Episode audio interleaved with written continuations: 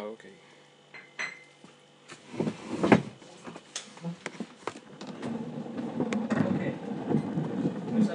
Okay, let us, we're gonna start today and let us open our Bibles together to Peter's first epistle, to First Peter chapter 4, to First Peter chapter 4. We are we're going through this letter in a in a uh, in an expository fashion, and if you remember that in verse seven, Peter reminds the church that the end of all things is coming, and uh, the end of all things is coming, and referring to the consummation of history when Christ returns to the earth and reigns for um, reigns for a thousand years with his people, and then recreates the universe in a perfect state without disease, without sin, without death, and without a devil. And he writes about it because in the midst of persecution, Peter's church can take the rise of their momentary trials and be encouraged with the permanent eternal glory to come. And uh, yeah, encouraged by looking at the future, meaning eschatology, the study of the last days. Peter is giving us a, uh, a like overview of eschatology, which is much more. Um, it's a much deeper. Uh, it's much deeper than discerning current events. It's much bigger than best-selling book series. It's much more fascinating than Hollywood movies, and it is much more powerful than empty traditions. Eschatology has uh, make, has a, has a purpose in our daily life as Christians. For example, for Paul, eschatology brought comfort and encouragement. And, yeah, it was a source of comfort and encouragement. Uh, when he wrote the letter to the Thessalonians, he talks about um, he talks about he says at the end, therefore comfort one another with these words. Uh, yeah, in 1 Thessalonians 4.18, meaning that eschatology for him was comforting. He wrote to the Thessalonian church so that they would encourage each other with these words. And after that, he talks about judgment in the end times and ends with, therefore, comfort one another and build up one another. So, um, so uh, yeah, in the end, knowing that yeah, its eschatology is to uh, encourage each other and each other and build one another up. Like, like to the Corinthians, he writes about the rapture and ends with, Therefore, my beloved brothers, be steadfast, immovable, always ab- abounding in the work of the Lord, knowing that your labor is not in vain in the Lord. So you see how eschatology has um, practical um, consequences. To the Apostle John, eschatology meant sanctification. In 1 John chapter 3, verses 2 and 3, Beloved, now we are children of God, and has not been manifested as yet what we will be, but we know that when He is manifested, we will be like Him, because He will see Him just as He is. And everyone who has this hope fixed on Him purifies himself, just as He is pure. So for John, eschatology uh, at the end times was an encouragement and a source for uh, sanctification. And for Peter, um, for, for Peter, eschatology fuels godly living, beginning from the house of God and overflowing to the world, opening doors for the reception of the gospel So people you know, can see our lives, and that, op- that yeah, opens the doors to the gospel. So, eschatology isn't only like the study of the last days, but translates itself into like practical actions in uh, the daily life of the Christian. So, uh, Peter says that, uh, yeah, uh, Peter tells us that because of eschatology, uh, because we should be, uh, you, uh, be pursued Holy, uh, yeah, because of eschatology, we must uh, pursue holiness. Not, it makes us pursue holiness. It translates into pursuit of holiness and a pursuit of love. Pursuit of holiness as you communi- commune with God through prayer, having your thoughts under control and being alert, staying awake, because the Master is coming back. So pursue of love, fervent agape love for the brothers that takes your love capacity to its max and covers a multitude, a plethora of sins, bringing unity within the body of Christ. That's what we already saw. But today, we'll look at the last three verses in this short section where Peter continues to admonish the church to an excellent conduct at all times and in all circumstances, especially when we're passing through hard times. And the second coming of Christ is a powerful motivation for it and for the purpose of God's glory. That's what we will see today. But before we start, let's pray.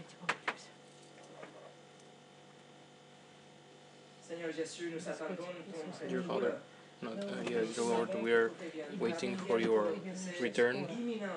We know it's imminent, and that is why we want to learn and apply all these uh, truths that, and all these commands that you command us in your word, so that we may have uh, love in, uh, in the church, but it would overflow and be visible to the outside world.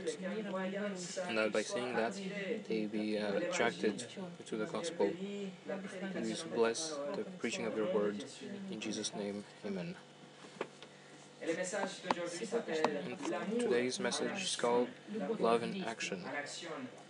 Let us read uh, verses 7 through 11, and our focus will be uh, verses 9 and, uh, through 11. 1 Peter chapter 4 verses 7 through 11. The end of all things is at hand. Therefore, be of sound thinking and sober spirit for the purpose of prayer. Above all, keep fervent in your love for one another, because love covers a multitude of sins. Be hospitable to one another without grumbling. As each one has received a gift, employ it in serving one another as good stewards of the manifold grace of God. Whoever speaks is one speaking the oracles of God. Whoever serves is one serving by the strength which God supplies, so that in all things God may be glorified through Jesus Christ, to whom belongs the glory and might forever and ever. Amen.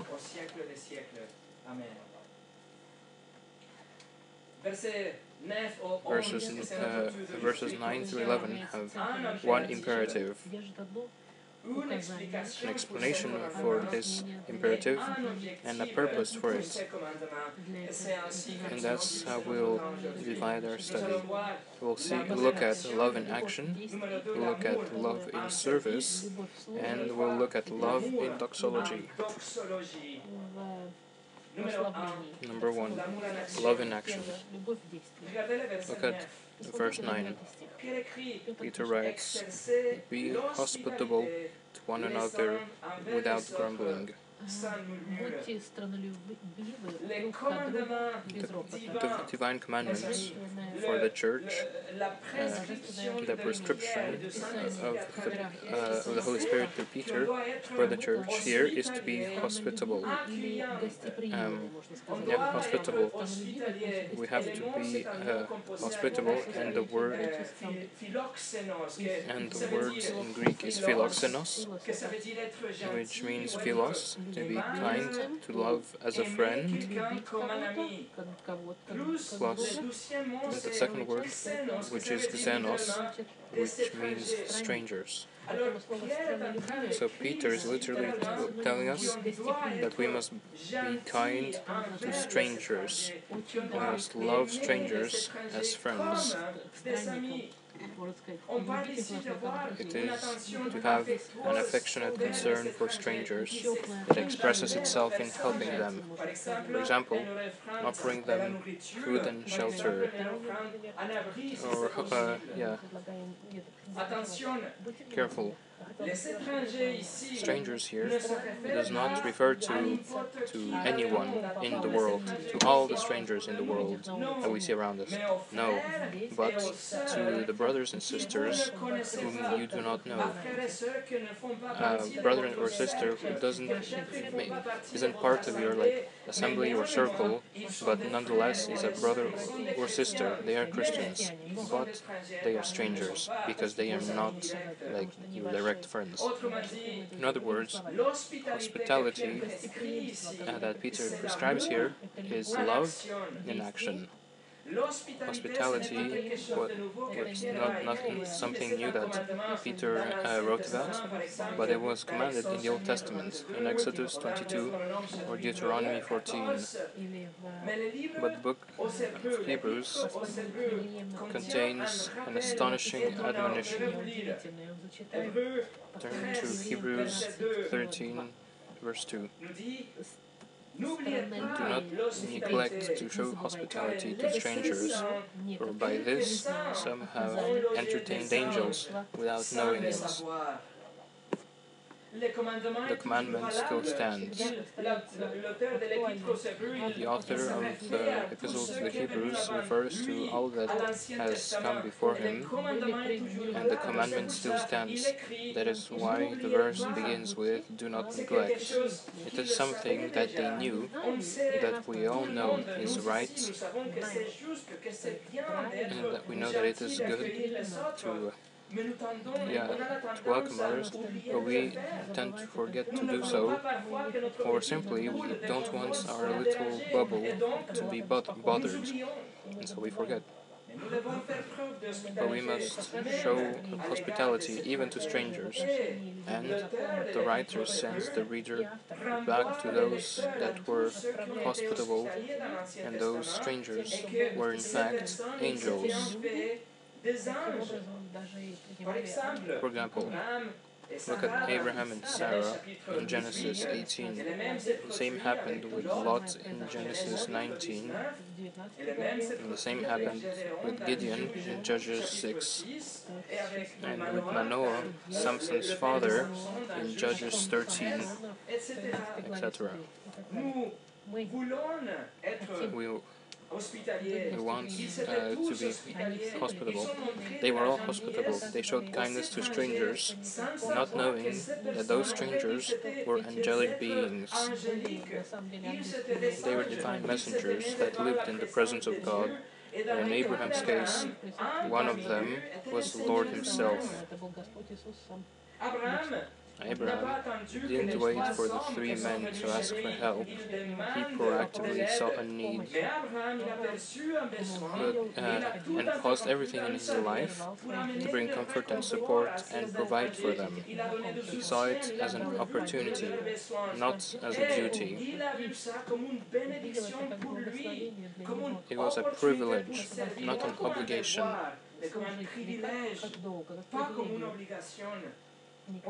In fact, not knowing, two of them were angels, and the third was God Almighty in the person of Jesus.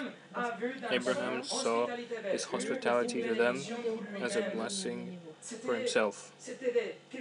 It was something that he wanted, it was something that he was seeking. In Genesis 18:3, Abraham said, my Lord, if now I have found favor in your sight, please do not pass your servant by. Wanted to serve them. Uh, be careful. This does not say that you should welcome strangers into your home because they can be angels, but not, not at all. We apply it in recognizing that our acts of kindness, our hospitality to strangers, our willingness to help to others um, goes, uh, goes much farther than the act itself. Yeah. Our sacrifice to fulfill a need in others go way further than the act in itself. They reach far and wide, and as we bless them, in doing so, we are blessed too aussi we, we put love to action. In the degree we can, with discernment and wisdom, and out of love. But we are hospitable, and we want to, want to welcome and serve. Go back to First Peter for nine, be hospitable to one another without grumbling. Notice that Peter adds to one another, clearly referring to the recipients of the letter, signifying, uh, signifying the church it's the persecuted church, which is in euh, to, uh, modern Turkey, came to refuge themselves. and others that will come there, and now those people are strangers. None of them know each other, but they're brothers meaning those brothers and sisters that you don't know well, that are strangers in a sense, but since they are Christians, we must be hospitable, we must be kind to them and love them as friends. You see a need, you supply it without waiting to be asked. You, you open your home to them, you give, your, you give them your time, you let them disturb your daily routine and comfort. You show kindness and love to them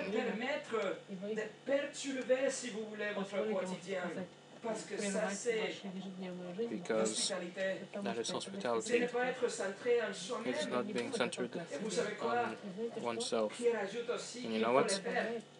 Peter says to do it without grumbling at the end of verse 9. And by writing this, Peter recognizes that hospitality can be burdensome,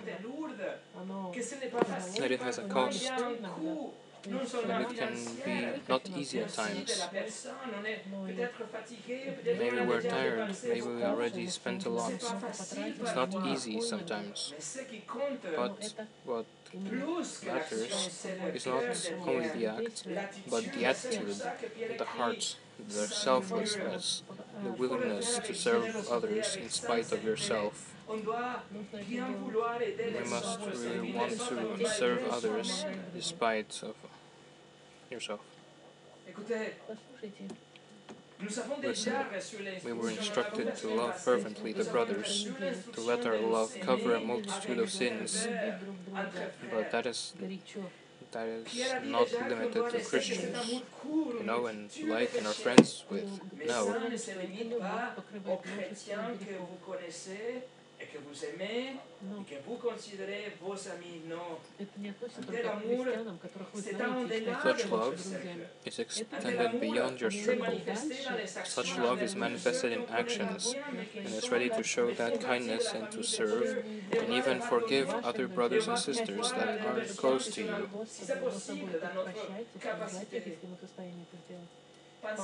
Think about it. Peter uh, asking the church in modern day Turkey, those that are themselves exiles, to love other brothers and sisters that perhaps will seek to find a refuge in their cities. They are strangers, nevertheless, they are brothers, and the church is commanded to show them love and to open their homes to them and to be kind, as if they were friends for a long time.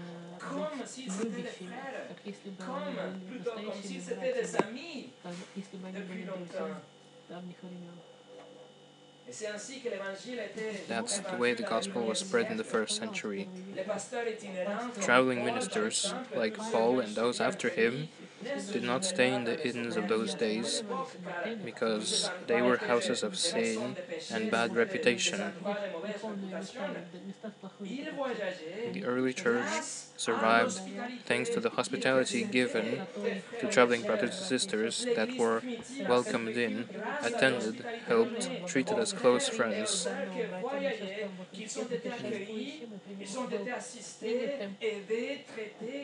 That's hospitality. That is fervent love in action. But in action. We're supposed to have that love for one another, but in action. And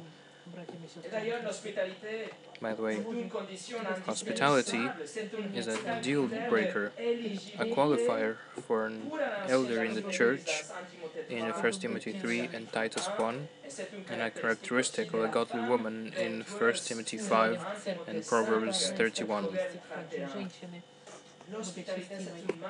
Hospitality is a Christian mark.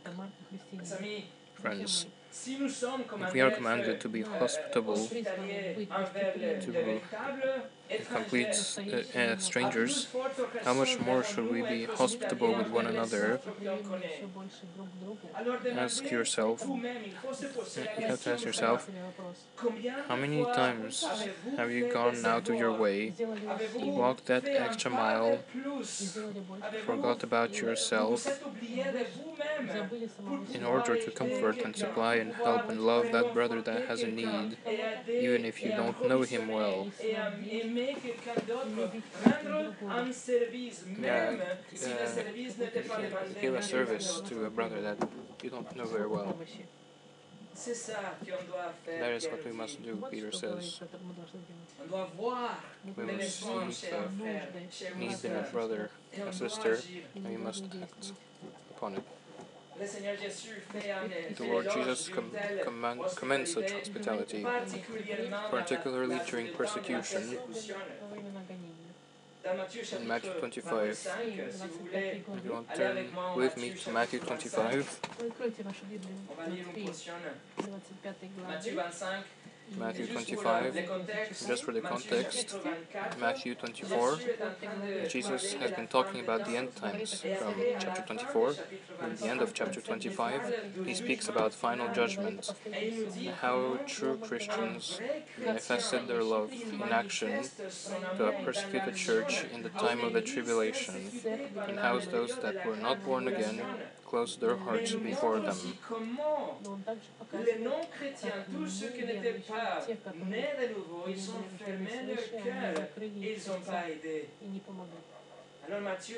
Look at Matthew 25, verses 31 to 46. Jesus says, but when the Son of Man comes in his glory, and all the angels with him, then he will sit on his glorious throne, and all the nations will be gathered before him, and he will separate them from one another, as the shepherd separates the sheep from the goats. And he will put the sheep on his right, and the goats on the left. Then the king will say to those on his right, Come, you who are blessed to, uh, of my Father, inherit the kingdom which has been prepared for you from the foundation of the world world. Or I was hungry, and you gave me something to eat. I was thirsty, and you gave me something to drink. I was a stranger, and you invited me in. I was naked, and you clothed me. I was sick, and you visited me. I was in prison, and you came to me. Then righteous will answer him, saying, Lord, when did we see you hungry and feed you, or thirsty and give you something to drink? When, and when did we see a stranger and invite you in, or naked and clothe you? And when did we see you sick or in prison and come to you? And the king will answer and say to them, Truly I say to you, to the extent that you did it to one of these brothers of mine, even the least of them, you did it to me. Then he will also say to those on his left, Depart from me, accursed ones, into the eternal fire which has been prepared for the devil and his angels for I was hungry, and you gave me nothing to eat. I was thirsty, and you gave me nothing to drink. I was a stranger, and you did not invite me in. I was naked, and you did not clothe me. Sick, and in prison, and you did not visit me. And then they themselves also will answer, saying, Lord, when do we see you hungry or thirsty, or a stranger, or naked, or sick, or in prison, and did not take care of you? Then he will answer to them, Truly I say to you, to the extent that you did not do it to one of the least of these, you did not do it to me. And these will go away into eternal punishment, but the righteous into eternal life.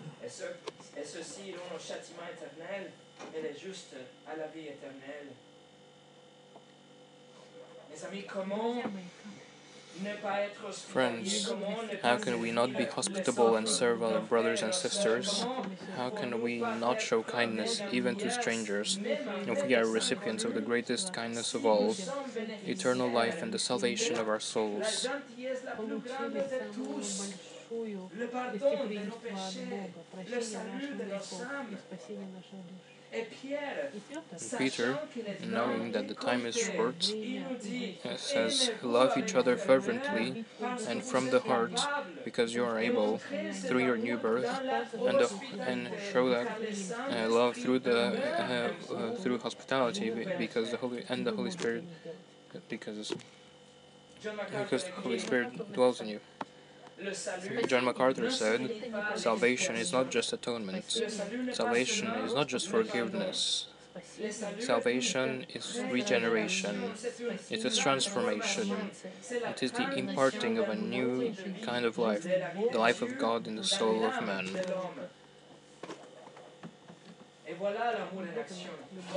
That is love in action. Number two, love in service. We go back to our text, First Peter chapter 4. First Peter chapter 4 and, and look at verse 10. It writes, As each one has received a gift, employ it in serving one another as good stewards, the manifold grace of God. Peter affirms that each one of the brothers, each one of you and me, has received a gift. Each one of us has received a uh, Holy Spirit given gifts. a gift granted to each believer with the purpose of serving each other.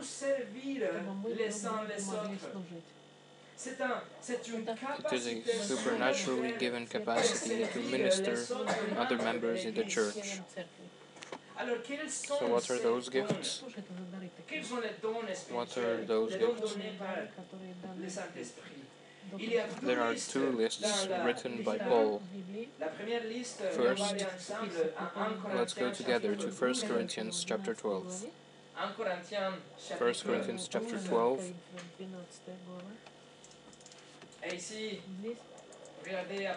Look, starting from verse 4 until verse 11.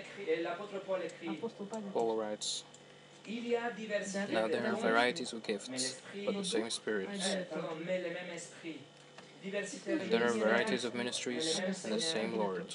And there are varieties of workings, but the same God who works everything in everyone. But to each one is given the manifestation of the Spirit for what is profitable. For to one is given the word of wisdom through the Spirit, and to another, the word of knowledge according to the same Spirit, to someone else, faith by the same Spirit, and to another, gifts of healing by the one Spirit, and to another, the workings of miracles, and to another, prophecy, and to another, the distinguishing of spirits, to someone else, various kinds of tongues to another the translation of tongues. But one and the same Spirit works all these things, distributing to each one individually just as He wills. il veut. Alors nous voyons à partir de ce texte So we see from this text that there is a variety of gifts in verse 4. Et il nous dit aussi que c'est That the Spirit gives whatever is profitable to each one. bénéfique pour le service In verse 7.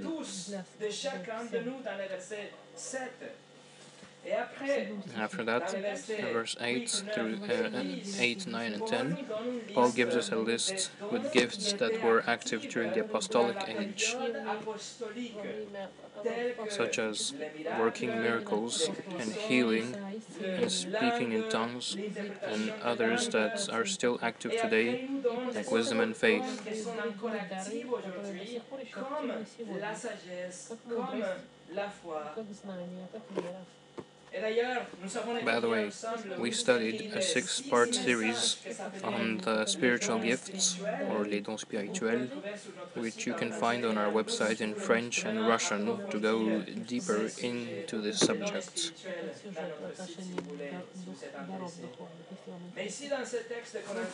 Notice how verse 11 points to the sovereign will of the Holy Spirit that chooses what to give to each individual individual. Les dons qu'il considère euh, bons pour la personne, pour lui rendre unique, indispensable. Notice how he, yeah, he points out, intéressant que le mot pour yeah, how he gives a gift that makes everyone unique and all. And it's du grec interesting that the word for individually in verse 11 Comment dire le mot is uh, comes from the word idiot, idios, from where we get idiot. euh, That that in reality had no, had no negative meaning, simplement, ça veut dire but means simply someone that is unique, quelqu'un qui est particular, or unequal. That there Il is y a nobody like him. That is that was the that was the meaning of idios, and after that, that that um, after that was used for uh, people who suffered from a mental handicap. So when Paul writes, uh, what Paul writes is that the Holy Spirit distributes the gifts individually from idios meaning that there is nobody else like you. Whatever measure, whatever combination of gift the Holy Spirit has bestowed on you makes you unique and precious and necessary. Yes, it makes you unique and precious and necessary to minister to other believers around you. Think of it as a fingerprint or as uh, snowflakes or rainbows. They all appear to be the same, and yet they abs are absolutely different from each other. The Holy Spirit has given you a gift. That gift makes you unique and necessary to serve the body of Christ. The second list is in Romans 12. 12. Let's go there. va aller ensemble dans Romains chapitre 12. So look at Romans 12. Romains chapitre 12. Romans 12 regardez le verset 4 and look at verse 4 until verse 8. Paul writes, Comme nous avons For just as we have many members in one body, et que tous les and all the members do not have the same function, so we, who are many, are one body in Christ, et nous sommes and individually members of one of another. But having gifts that differ according to the grace given to us, whether prophecy in agreement with the faith, or service in his serving, or he who teaches in his teaching, or he who exhorts in his exhortation, he who gives with generosity, he who leads with diligence, he who shows mercy with cheerfulness.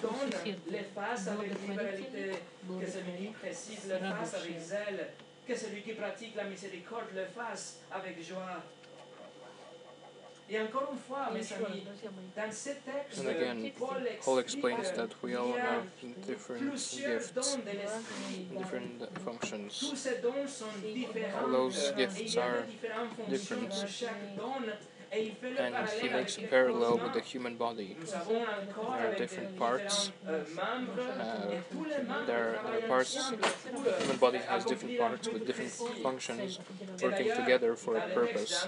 And by the way, in the 1 Corinthians se 12 passage that we just read, the argument continues also by comparing us with a human body. And he makes the argument that we must work together as the body. And here in Romans, Paul gives us a list as well and says simply, whatever gift you have, use it. Teach, exhort, serve, give generously, etc. These gifts are not the same for everybody, but each one of you is unique because the Holy Spirit saw fit to grant someone one gift, and to another another gift, and to another one uh, a combination, and to another one a different one.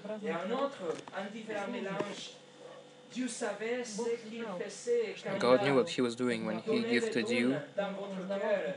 Et si vous and if you do not put that gift into practice, si vous êtes and if you are effectively a visitor to the church on Sundays, dimanche, si vous ne and if you don't seek to serve your brothers and sisters, you are being a detriment to the body of Christ. You are holding back the blessing you are meant to be for others.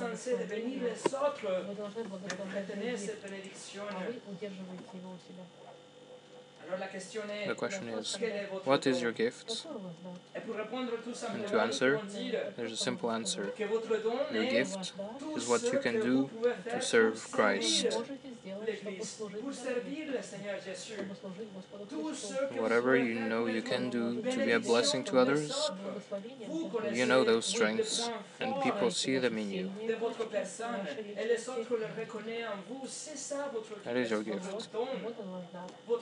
Don. Votre don, Your gift c'est un mode de ministère is a graciously and sur free cette given mode of ministry, Capacité surnaturelle supernatural capacity to minister to un church, service.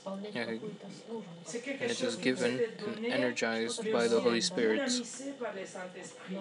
On parle pas ici We're not talking about human talents, but a divine divine enablement so you can serve your brothers and sisters, not for your pas pour que pleasure, les autres viennent not so that others come and uh, congratulate you, corps de Christ but to serve the body of Christ, and that is what Peter instructs us to do. To serve. If you don't know or are not sure what your spiritual gift is, just know that you already have it. If you're a Christian, you have, you have been sovereignly bestowed has been sovereignly bestowed upon you as part of your regeneration. So, Make yourself available to serve, and you will see the direction and motivation for that the Holy Spirit has for you.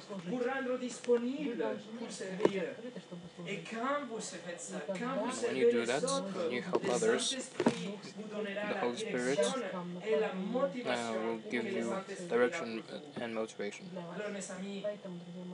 So make yourself, self available.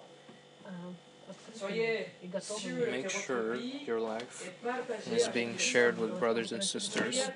Be attentive. And serve when you see a need. And even if you don't see it, serve and you will soon find out you will find out what is the Holy Spirit's gift for your life. Make yourself available, open your eyes, and serve. We're not many in this room, I tell you, there are many needs. You want to see something change in this assembly? Do it. Did you see that the chair was um, dirty? Clean it, etc.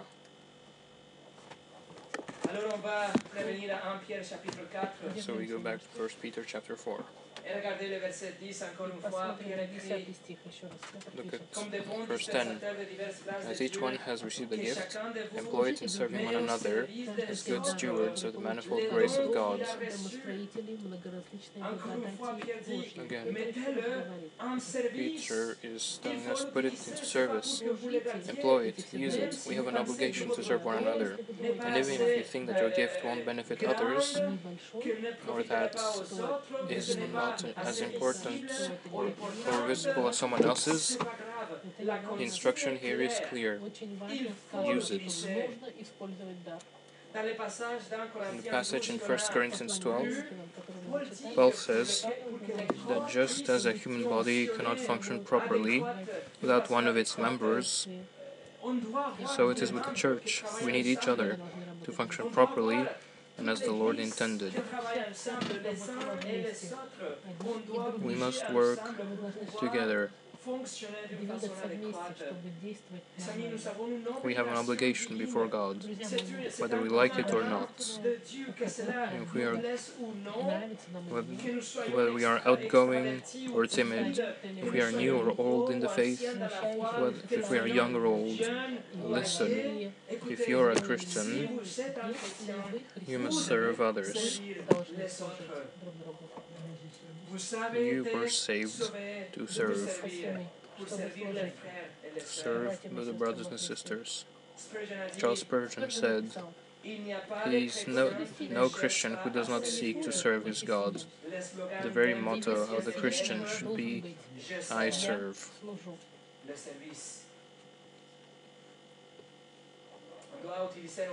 Nous use your gift. We must put our gift into use to be a blessing to our brothers and sisters and to the church. And Peter writes that we are to do it as good stewards.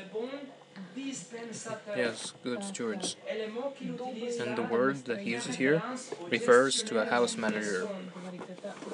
A house manager, meaning someone that is made responsible manage the property that has been entrusted to him. And in the same way, you are not you are not the you are not the owner of your gifts. God entrusted it to you so that you put it into practice, that you use it to be a blessing to the church, and to let your love be seen in service. In, in the end of verse 10, he writes, the manifold grace of God, which literally means the varied colors, which reminds us what Paul wrote in 1 Corinthians 12 and Romans 12 about the diversity, the color palette, the unique combination of the gifts that God can give you, making, making you unique and necessary in the life of the church. So you are crucial, nobody can take your place in the church. If you are not among your brothers, the church suffers. You are crucial. You are you are essential. Peter condenses the infinite possibilities of spiritual gifts into two main categories. Look at verse 11a. Whoever speaks as one speaking the oracles of God, as one speaking the as one speaking the oracles of God. Whoever serves as one serving by the strength which God supplies. Here are the two categories. First category, speaking. That is preaching, teaching, giving words of wisdom, sharing of knowledge, discernment, leadership.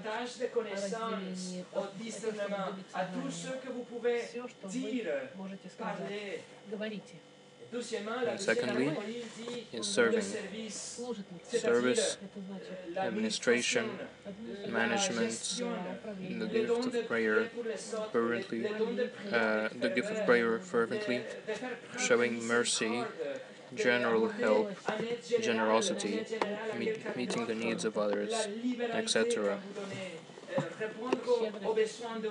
Liberality when giving and meeting needs. So if your gift fond dans la is in the category of speaking, la parole, la verse 11 says that you ought to speak the oracles of God, meaning God's truth, God's word, as opposed as your opinion or ideas. Whatever you say, you must find its source in the word of God se trouve dans la parole de Dieu, que la source soit vraiment Whatever you say, la parole de Dieu. You must find its source in the Word of God. Secondly, if your gift is in the category of service, verse 11 says that you must serve in God's strength, not in yours.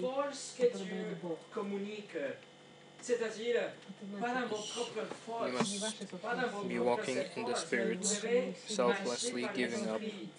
Be humble and dependent, and God will work through you with your um, imperfections and tiredness and personality. You will be a blessing to others.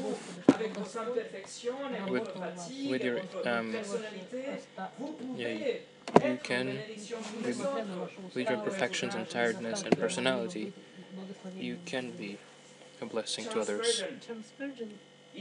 Charles Spurgeon said, yes, I agree with Spurgeon, who was frank and direct when he said, when he said that um, something that if you don't serve brothers and sisters, it's because you don't have love in you. And if you don't have love in you, if you don't have love to serve, which means that means you don't, were not regenerated, you are not a Christian. He said, I want every member of this church to be a worker. We do not want any idlers. If there are any of you who want to eat and drink and do nothing, there are plenty of places elsewhere where you can do it. There are uh, empty seats elsewhere in abundance. Go and fill them, for we do not want you. And to finish, number three, love in doxology. So, what is the ultimate purpose of all this? À partir du verset From verse 7, knowing that Jésus is coming back soon, doit être saint dans notre being of sound qu'on doit être thinking and alert for prayer and the pursuit of holiness, loving the brothers fervently and covering their sins with it, couvrir les péchés, qu'on doit être being hospitable towards strangers, à l'égard des frères et but particularly to the brothers, sœurs. Le but ultime putting in de tout ça, practice our spiritual gifts, Paul and serving was the ultimate purpose. Look at verse 11b, so that in all things God may be glorified through Jesus Christ, to whom belongs the glory and might forever and ever. Amen. Friends, our purpose is that God will be glorified through Jesus Christ, the one that lived a perfect life and gives it to us so it is counted as ours. That God will look at us clothed in Jesus' righteousness and perfection, having poured out his wrath on Jesus on the cross for the law that we broke jamais péché. Jésus qui a subi et absorbé la He- colère de Dieu à la croix pour la loi He suffered on the cross for the law Et Jésus a tout that we broke. Il a payé la dette Jesus pays our fine before the judge of the universe, pouvons être mis so we can be set free because payé because His perfect life is credited to us, Et notre vie pécheresse and our sinful life is credited to Him. Et le châtiment éternel And the eternal punishment that God ser- reserved for sinners was exhausted by Jesus on that cross. Jesus died, and he was buried. But three days later, he came back to life because his mission as a savior had been successful. In response, we repent and we place our trust in Jesus, and God grants us forgiveness and eternal life. Donne les cadeaux de, de la vie éternelle, le pardon de tous nos péchés. He forgives us not because we deserve it, but because Jesus earned it for us. Therefore, in consequence, God receives all the glory and all of our praise through Jesus. et il reçoit He receives the praise, the honor, the glory from us, sinners saved by His grace, and our lives are lived in such a way that whatever we do, whether we eat or drink, as all rights will be to the glory of God.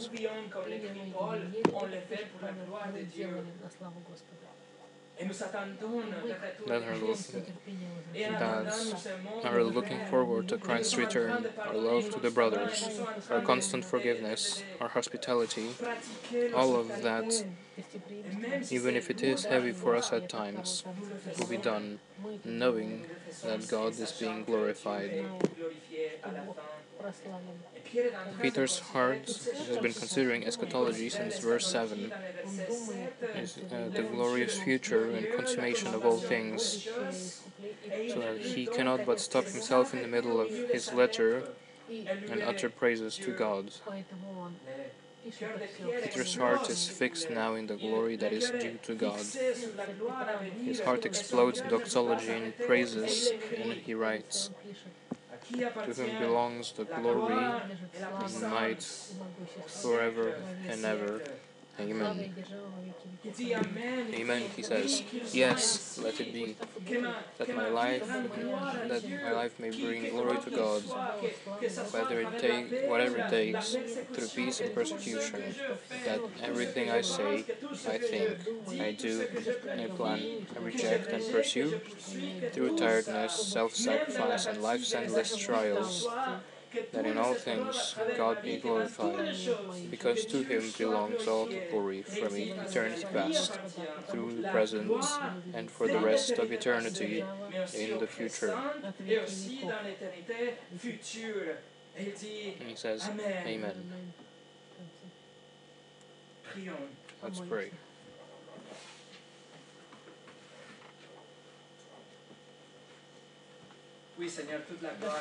Yes, Lord, all glory belongs to you. La gloire éternelle du The eternal glory of the past, present, and future that you saved us. Merci que tu Thank you. donnes ton esprit et des Thank you that you gave us your spirit and gifts that we may use them édifier les uns and, les autres, and Seigneur, build up les each other les autres en pratique. and in, Merci, in Seigneur, practice. que tu nous Thank you that you give us a family, the church, offrir ce service so that we may serve each other and forgive each other and uh, grow in sanctification together, that you give us your word also. Seigneur, à toi la gloire pour le saut, May pour the- avoir all glory be to you pécheurs. Comme nous, for having saved us sinners, sauvé des gens que les for having qui ont été censés saved criminals who were supposed to suffer your wrath, a but that. Jesus saved, paid. t'en supplie que Thank you. Uh, yes, thank you. May these instructions that we receive today change our hearts, that we may manage to be hospitable, to l'on est dans la paix, love each other, but now that we are in peace, we may, while we are in, in peace, we may be able to do it. In Jesus' name, amen.